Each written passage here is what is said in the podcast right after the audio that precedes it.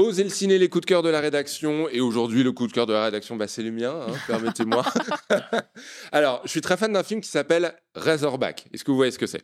Margot, Alex. Bah, le nom me dit quelque chose, mais j'arrive pas à remettre. Un euh, sanglier tueur dans l'outback australien. Bien sûr. Film réalisé par Russell. Ah, je vois les yeux d'Alex qui Je, je l'ai pas vu, mais j'avoue que c'est extrêmement tentant comme Film réalisé par Russell Mulcahy, le réalisateur euh, quelques années plus tard d'Highlander, film sorti en 1984.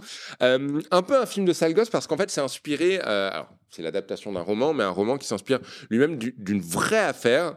De sanglier tueur. Alors, pas de sanglier tueur, c'est l'histoire d'Azaria Cham- Chamberlain, un enfant qui aurait été attaqué par un dingo en 1980.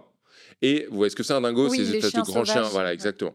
Et en fait, l'histoire, l'histoire est vraiment vraiment passionnante, c'est-à-dire que euh, ses parents ont fait de la prison parce que personne ne voulait croire qu'il avait réellement été attaqué par un dingo, et donc finalement ça a causé voilà tout un tas de soucis. Et c'est vrai que le film Razorback s'ouvre du coup avec l'histoire d'un sanglier tueur qui aurait enlevé un enfant, donc largement inspiré de cette affaire. Donc Oh, quand mais on il, sait a, ça, il a enlevé l'enfant?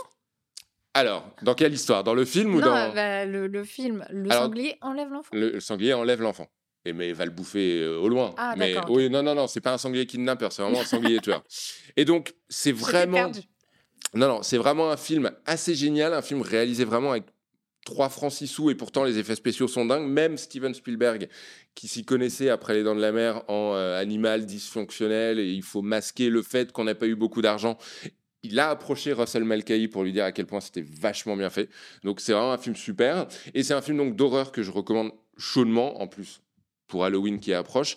Euh, et permettez-moi au passage, puisque Halloween approche, de recommander une super soirée. La soirée des copains, puisque le 31 octobre, à l'occasion d'Halloween, il y a les copains de Panic Cinéma qui organisent Halloween Symphonique. C'est un concert en fait symphonique inédit qui se déroulera aux Folies Bergères. Et le principe, c'est tout simplement plus de 60 musiciens sur scène qui joueront des musiques de grands films d'horreur comme Shining, comme L'Exorciste. Je suis deg, il n'y a pas Razorback, mais il y a Hellraiser, Gremlins, Poltergeist. Bref, c'est euh, le mardi 31 octobre, c'est aux Folies Bergères.